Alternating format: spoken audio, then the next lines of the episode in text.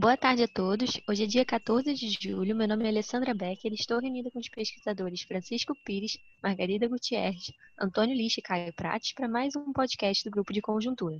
Neste episódio, serão trazidas as novas conjecturas do grupo sobre a evolução da Covid-19 no Brasil.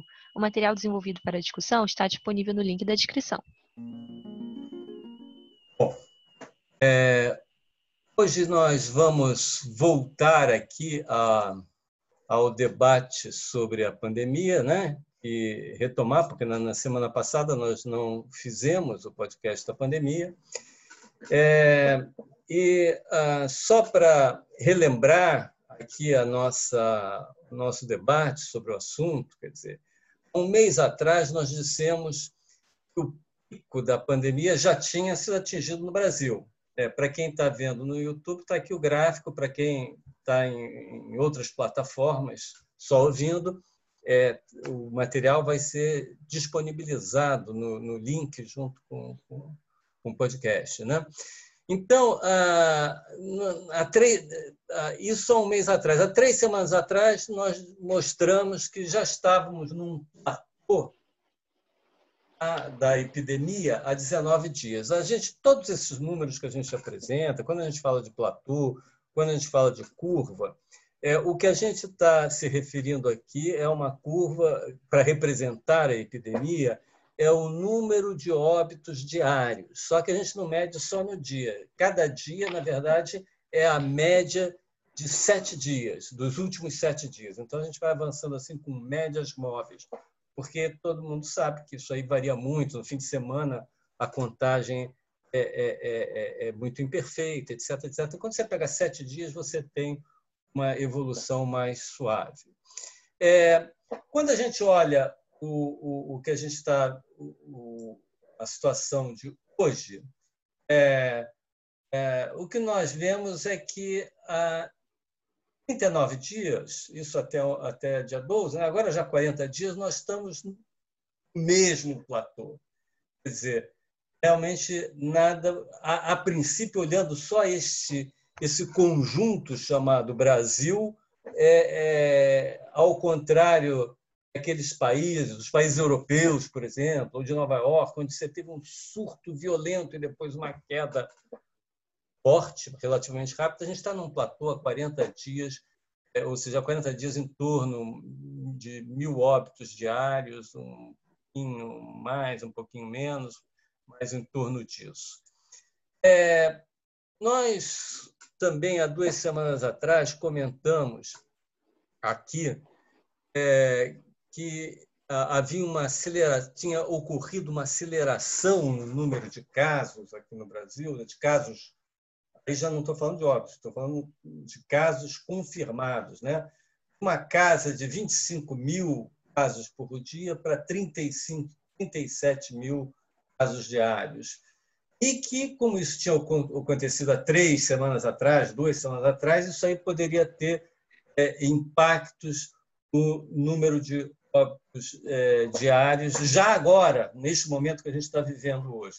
Vários economistas, inclusive, ou várias pessoas, analistas, escreveram é, é, é com, já com previsões bastante pessimistas por conta disso. Mas o que a gente observou é que essa aceleração do número de casos é, é, não afetou aquela, aquele nosso platô do número de óbitos.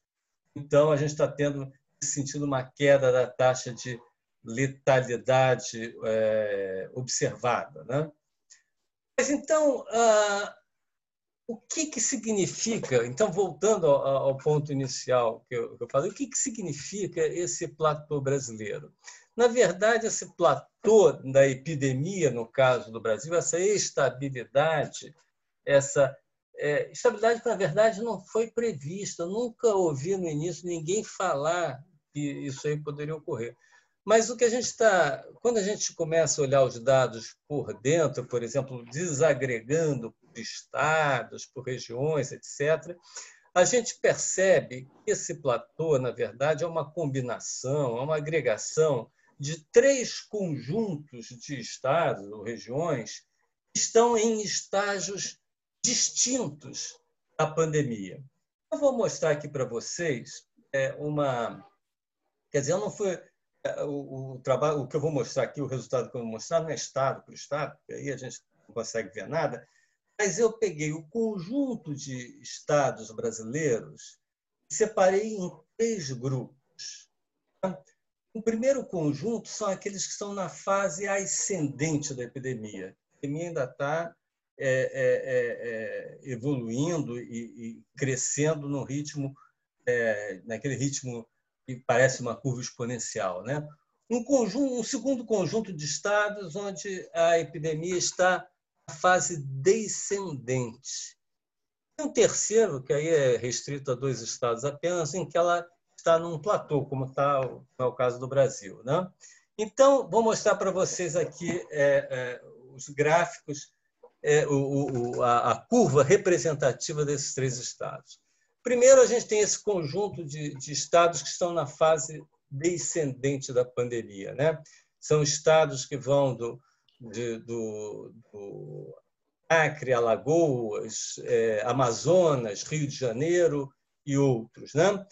Esses estados, há algum tempo atrás, há, uns, é, há cerca de, digamos, mais de um mês atrás, já um mês e meio, dois meses atrás, chegaram ao pico de 584 óbitos diários. Hoje está em 297, ou seja, caiu praticamente a metade. Aqui houve uma desaceleração forte e acho que é possível que continue é, é, é, ocorrendo essa, é, essa queda né, da curva da epidemia. Um segundo grupo de estados, é, que está na fase ascendente, que inclui é, Minas Gerais, Mato Grosso, Rio Grande do Sul, é, Paraná e vários outros, aqui a curva só sobe. São estados que entraram depois na, na fase ascendente e que agora estão em plena aceleração do número de, de, de, de casos e de óbitos diários. Né? Esses estados hoje estão com média, quer dizer, uma média não, somando os óbitos de todos esses estados, hoje nós temos, é, na última contagem, que de dois dias atrás, 448 óbitos, nesse conjunto de estados aqui. E um terceiro grupo, é, que é um grupinho, tem o Maranhão e o estado de São Paulo, não estão nem na fase descendente, como Rio, etc., e nem na fase ascendente, como Rio Grande do Sul, Minas, etc. Isso é São Paulo, Estado de São Paulo Estado do Maranhão. Aqui vocês podem observar que há 25 dias a gente está numa espécie de um patamar, é, é, ou num platô é, de, em termos de óbitos diários. Né? Quando a gente junta esses três conjuntos, a gente tem uma. Isso aqui, olha, isso aqui é uma, uma curva combinada. Né? Essa primeira camada vermelha são aqueles que estão na fase ascendente. A camada azul, vocês veem a, a, a largura dessa, dessa, dessa camada aqui antes e a largura hoje, que é muito mais estreita, né? É estão na fase descendente. E o, e o verdinho são aqueles que já entraram num platô, que estão num platô já há 25 dias, como eu mostrei, que é São Paulo Maranhão. Quando soma essas três camadas, então a gente vê a curva brasileira, que é essa é, é, é a soma das três. O interessante anotar aqui, desculpa, interessante anotar aqui é o seguinte, que a, é, digamos, há pouco mais de um mês atrás, nós tínhamos o seguinte, olha só, o grupo que hoje está ascendendo eram 203 mortes diárias. O grupo que hoje está descendendo eram 584. Hoje a situação inverteu. O grupo ascendente tem 448 óbitos diários e o grupo descendente 297. Então, houve uma, uma troca na, na, na participação desses dois grupos no total de, de óbitos diários no, no Brasil. Né? Então, a gente, é, é, esse resultado, que é uma média desses três grupos, né? a gente, eu botei aqui mais uma informação para a gente poder pensar um pouco, tentar pensar aqui o futuro. Né? Esse grupo que está em ascensão ainda é um grupo que, que reúne aqueles estados que eu falei, Bahia, Minas, Rio Grande do Sul, etc., a população total desse grupo é 105 milhões. Exatamente a metade da população brasileira, né? aproximadamente a metade da população brasileira. O grupo cuja epidemia está em declínio, já entrou na fase de descenso, de declínio, é 52 milhões. O grupo que está com estabilidade é, é, num patamar é, uma população de 53 milhões. Então, metade da população brasileira está em estados onde a epidemia está em exceção e a outra metade está em, em estados onde a epidemia ou está em queda, já está na fase descendente ou está num, num patamar. Temos aí, então, dois, três Brasis, mas ou, se a gente quiser, dois, um que onde está em ascensão, outro onde está em queda ou no patamar. Então, dependendo aí da, do que, que vai ocorrer nesses dois conjuntos, a gente pode pensar é, é, é, na, no futuro da epidemia no Brasil. Mas isso sugere, dizer, o fato de que metade da população brasileira está nessa, nesse conjunto que ainda está em ascensão, é, isso sugere que talvez, acho que dá assim, uma ideia da, da, da razão da resistência é, da, da pandemia nesse patamar aí que a gente é, observou. Então, ah, é, era isso que eu é, queria aqui é, colocar hoje, né, sobre, as nossas, sobre a nossa observação do que está acontecendo em relação à pandemia no Brasil, essa colocação inicial para depois aqui os meus colegas, é, quem quiser fazer alguma é, completar, complementar aqui é, a nossa análise, então fazer as suas colocações. Então eu paro por aqui é, e passo a palavra aqui Bom, aos meus colegas. Eu gostaria de fazer duas observações sobre uh, a apresentação do Francisco. Foi muito interessante porque ela um pouco desmistifica essa ideia do platô, que a gente não sai do lugar. Na verdade, o platô é uma média de coisas muito diferentes, na verdade. Trajetórias muito diferentes que ele explorou na exposição dele. É, é, claro que para fazer uma... A gente se pergunta, bom, mas uh, olhando o Brasil no agregado, em que momento a gente vai começar a ter uma trajetória de queda, é claro que uma análise mais é, criteriosa envolve uh, levar em conta que a, que a média não é um indicador, nesse caso, de uma tendência dos estados de um modo geral, mas é uma resultante de comportamento muito diferenciado. Então, teria que levar em conta as diferenças de trajetória, como explorou, para a gente ter uma ideia mais criteriosa de, da evolução futura desse, da, da, do número diário de mortes no, no Brasil como um todo, né, quando pensa no agregado. Mas mesmo levando em conta essa limitação de olhar o dado do Brasil é, como um todo, eu queria fazer uma observação que é o seguinte: eu acho que é, agora nós estamos com as chances, chances maiores do que tínhamos há duas semanas atrás, quando a gente fez um podcast anterior sobre esse tema, é, de pensar numa queda uh, no Brasil agregado da, do número diário de mortes. A razão é a seguinte, quer dizer, quando a, a gente fiz a no meu caso, quando eu fiz a apresentação há duas semanas atrás, é, havia uma, essa grande incerteza decorrente do fato que tinha havido uma mudança súbita no número de casos. A gente estava um bom tempo num patamar de 25 mil casos diários, novos casos, e tinha mudado para 37 de uma hora para outra, rapidamente. O Francisco mostrou no gráfico dele que esse, essa mudança que ocorreu ali na segunda quinzena de junho acabou se estabilizando o nível atual, o dado de ontem, sempre em média móveis sete dias de novos casos, é praticamente igual ao que era duas semanas atrás, quando a gente fez o podcast, 37.400, uma coisa assim. Então, a gente está nesse patamar de 37 mil novos casos diários. O que, que isso, uh, o que eu coloquei há duas semanas atrás é que, como tinha havido um momento muito grande de casos, isso lançava uma, gerava uma dúvida sobre o número de mortes à frente, porque, em geral, a gente trabalha com uma defasagem de duas semanas entre o número de casos, novos casos e novas mortes. É, então, a, a, dúvida era o seguinte, para o número de mortes não voltar a subir uh, na esteira do número de casos, você teria que ter uma redução da taxa de letalidade, ou medida pelo número de mortos, pelo número de casos duas semanas antes, a defasagem de duas semanas. A redução da taxa de letalidade poderia atuar no sentido uh, contrário ao aumento do número de casos e, portanto, manter ou estável até mesmo em queda o número diário de mortes. E eu levantei a possibilidade de que o mais provável seria que houvesse uma redução da taxa de letalidade, porque ela vem ocorrendo ao longo do tempo, e que, mas que era difícil imaginar que já houvesse nessas duas semanas uma queda, do, uma saída do platô quando pensa o Brasil no agregado. Era mais provável que a gente continuasse no platô, mas sem subir o número de mortes como o número de casos estaria indicando. E mais ou menos, era, na verdade era um chute mas mais ou menos é o que aconteceu.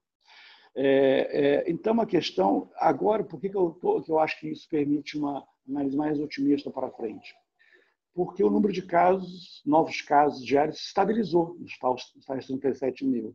E agora, manter o platô significa manter a taxa de letalidade no nível que está. Se a taxa não, precisa, não, não requer mais cair a taxa de letalidade para manter o platô. Se a taxa de letalidade cair, como é o mais é, provável, que ela vem caindo, a velocidade da queda varia ao longo do tempo, mas ela vem caindo com tendência.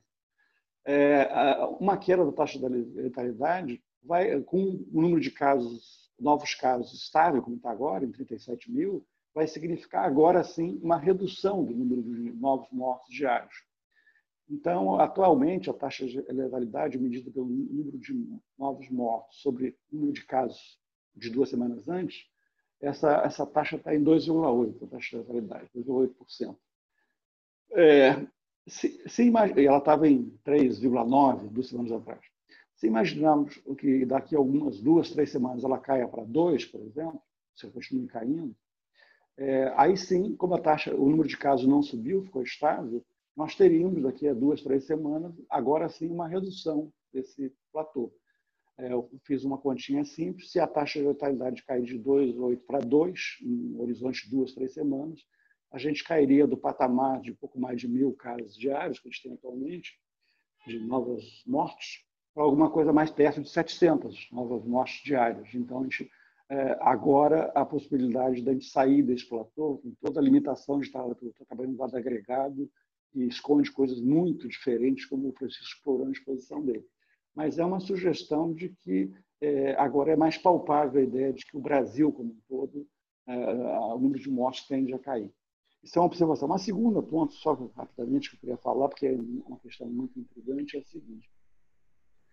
É, se nós olharmos esses estados que o Francisco explorou, é, que estão com queda mais acentuada da, do número de mortes, e, e não estão em platô nenhum, estão com queda do número de mortes, é, é, em geral, esses estados são estados que tiveram um número de mortes muito elevado relativamente ao tamanho da sua população.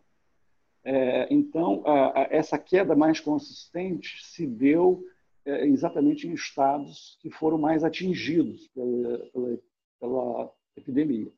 É, é, mesmo São Paulo, que está num platô, mas é um platô enganoso, porque São Paulo é uma espécie de microcosmo do Brasil, porque a capital está em queda e o interior está subindo.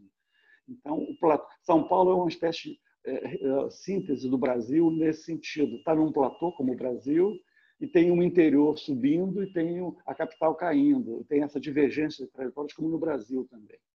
É, o que eu queria chamar a atenção, que me parece intrigante, é que eu estava vendo uma matéria, ontem teve um destaque muito grande na Folha de São Paulo sobre esse assunto, mostrando que é, é, isso tem sido uma espécie de padrão.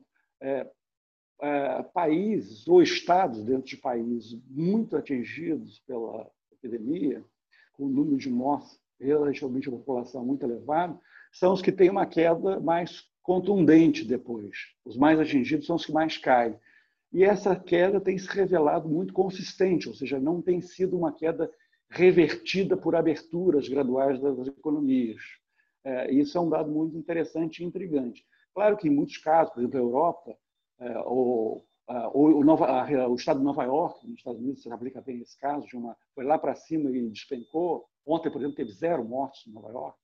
É, e tinha tido 800 mortes ali em meados de abril, ao dia é, todos esses, esses países, barra, estados dentro de países muito atingidos, em geral, tiveram essa trajetória de queda que é o que aparece no gráfico do Francisco, daquele conjunto que tem queda acentuada da número de mortes já visível. O que é intrigante, fica no ar só a questão, é que é, é, muitos desses países essa queda veio acompanhada de isolamento social radical, na Europa, em vários países europeus.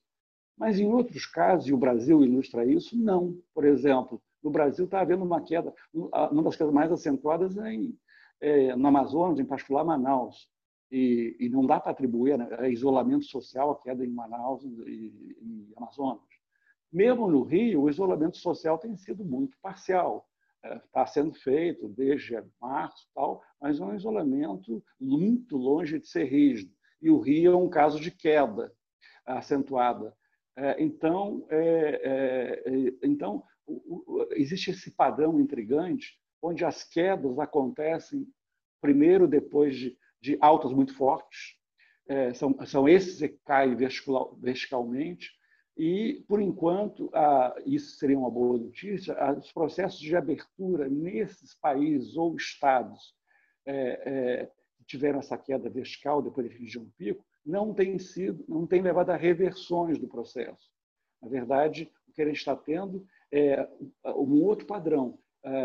países ou estados que foram pouco atingidos inicialmente, que fizeram uma abertura talvez prematura no sentido que a taxa de crescimento de contágio ainda era elevada, passaram a, o número passou a disparar. Em termos de países, isso é claro no Chile, por exemplo. É, nos Estados Unidos, esse aumento enorme do número de casos, está vendo? O número de casos nos Estados Unidos passou de menos de 20 mil em meados de junho para atualmente 60 mil ao dia, novos casos. Não se traduziu ainda, triplicou o número de casos em menos de um mês, é, de novos casos diários. Ah, o número de mortes nos Estados Unidos cresceu bem menos, cresceu algo como é, é, alguma coisa tipo, eu tinha dado o dado aqui, mas está me fugindo agora. Mas, enfim, o número de casos nos Estados Unidos, o número de mortes nos Estados Unidos também subiu um pouquinho, mas nem de longe acompanhou o número de casos que aumentou. Mas o fato é o seguinte: é, é, lá nos Estados Unidos também é esse padrão. Os estados menos atingidos é que estão puxando esse processo. Os que foram mais atingidos derrubaram o seu número de mortes e ele não está voltando, na verdade, a crescer. Ah, os estados menos atingidos é que estão por trás desse processo, porque provavelmente já fizeram uma abertura prematura, ou razão que seja. A coisa intrigante é essa que é, nem sempre a razão de, da derrubada rápida do número de alto de mortes para um número bem mais baixo se deu, uh, pode ser atribuída a isolamento social. Esse é o dado intrigante que está gerando muito debate hoje em dia a própria Folha, na matéria de ontem, refletindo a opinião de vários epidemiologistas. É, então, uma das questões que está no ar é será que existe uma imunidade de rebanho nesses que foram mais atingidos, que se dá no nível de é, contágio da população, de, de, do percentual da população contaminada muito abaixo do que se imaginava até, pouco, até agora, para ser um requisito para a imunidade de rebanho? Em geral, se imaginava que a população, para ter imunidade de rebanho, teria que ter 60% de contagiados, que mais, era mais citado. Se fosse assim, ninguém estaria nem perto disso. Mas será que pode haver imunidade de rebanho nesses, nesses estados ou países que foram duramente atingidos e que tiveram esse movimento vertical de queda do número de mortes, com um número de, de contagiados muito menor? Será que é essa a questão? Ou será que são outros fatores que ninguém sabe? O fato intrigante é que há mais coisas além do isolamento social por trás das derrubadas das, das curvas de número de mortes de quem foi duramente atingido pela, pela epidemia. De qualquer maneira, o padrão é comum, ou seja, é, são os que, os que mais caem são os que mais subiram, e, por enquanto, a boa notícia é que não há sinais, nesses casos, haver uma, uma reversão de trajetória, uma segunda onda, digamos, nesses que foram mais atingidos. É isso. Só dois comentários aqui, Caio, sobre isso que você acabou de falar.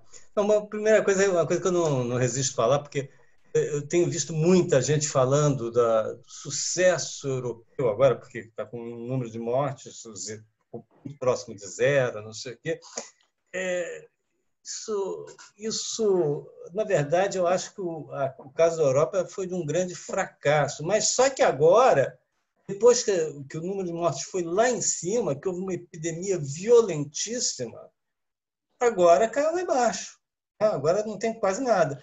Depois, é óbvio que também houve, depois, é, eu acho que uma política de colocar tranca em porta arrombada, né? mas depois de, de, que houve aquele, aquela, aquela, daquele surto, é, também passaram a adotar políticas boas, mas isso aí foi uma coisa muito posterior. É, e, de todo modo, existe essa questão intrigante que você colocou aí, Caio, que é mesmo estados o, o, o, o, do Brasil ou de outros países, ou, países como um todo, não fizeram essas políticas tão intensas, como é o caso do Equador, do Amazonas aqui no Brasil, né? tiveram também uma queda super acentuada é, do número de casos de óbitos, sobretudo, né? Sugerindo que possa. Quer dizer, é claro, ninguém duvida aqui que, que o isolamento social foi importante, mas que a gente, e é importante ainda, nós sempre apoiamos isso aqui nesse, nesse grupo, mas existem outras coisas também que a gente deve analisar. E o segundo comentário é o seguinte: se por acaso for isso, essa hipótese que, o, que, que o Caio começou a insinuar aí, é, pode ser que naqueles países que já passaram por uma, por uns, uma epidemia muito, é, uma evolução muito, uma, um caso, tiveram um caso muito é, é, é, é adverso de epidemia, né? nesses casos pode ser que não ocorra a tão temida segunda onda. Né? Não estou afirmando isso, mas é, o fato de que começou uma abertura, por exemplo, na Europa, já há umas três ou quatro semanas, né? É, em Nova York, mais, mais controlada, etc., mas também começou uma reabertura da economia, e não houve essa, essa, essa retomada, dá essa esperança né, de que, de repente, possa ter havido uma imunização suficiente, que, junto com os cuidados que a população passa a ter também, etc., a abertura tem sido muito controlada, muito cuidadosa em todas essas partes.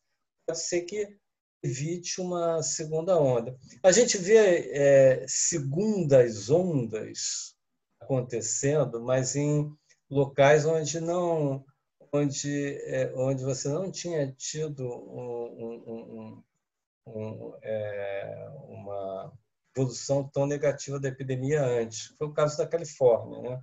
A Califórnia começou a reabrir a economia e agora vem uma segunda onda tão grande que eles estão, tiveram que fechar. Aliás, isso foi uma das coisas que acabou afetando ontem, de ontem os mercados, né? É, inclusive até rebateu aqui no Brasil. Mas naqueles países onde a epidemia avançou muito, onde o número de óbitos já foi muito grande, o número de casos muito grande, é, até agora a gente não não está observando essa essa retomada. A conferir, né? É, Mas isso é um ponto que a gente tem que ficar agora do olho, né? prestando atenção como é que as coisas se comportam. Essa pandemia só traz, só tem trazido surpresas, né? A gente está todo mundo aprendendo à medida que a história vai se desenrolando. Ainda temos muito a aprender com essa história. Não? Né? Então é isso aí. Ficamos por aqui e até a próxima terça. Um abraço a todos.